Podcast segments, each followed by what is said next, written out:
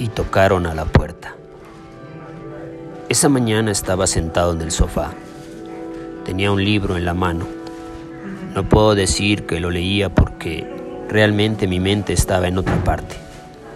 Para ser preciso, en muchas partes. Escuchaba música. Sonaba Carolina Drama de Rank Counters. De pronto, tocaron la puerta. Con pereza me levanté. Intenté ver desde la ventana, pero no era claro.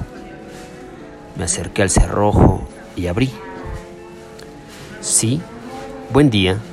¿Qué se les ofrece? Pregunté a mis dos visitantes.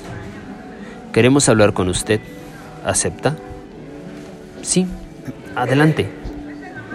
Debo aclarar, y no por vanidad, que siempre he sido una persona abierta que no rehuye a la conversación. Además, para mí era claro que si habían llegado hasta la puerta de mi casa preguntando por mí, era porque precisamente querían decirme algo, y yo no podía negarme esa posibilidad.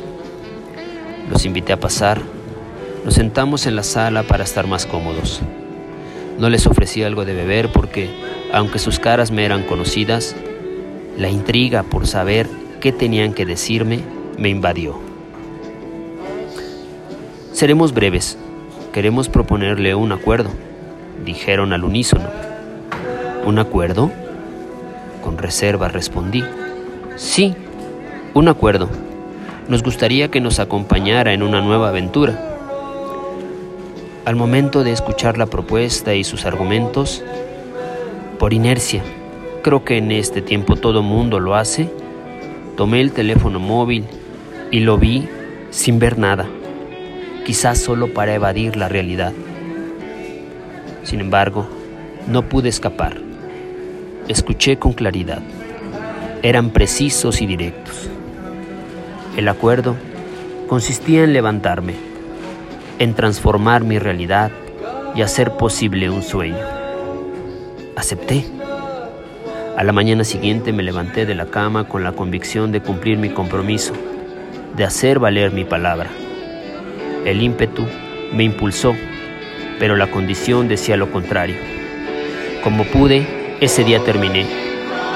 Al siguiente día lo volví a hacer. Al otro, al otro, y así sin descanso continué. No fue fácil, me costó, pero ahora estoy aquí.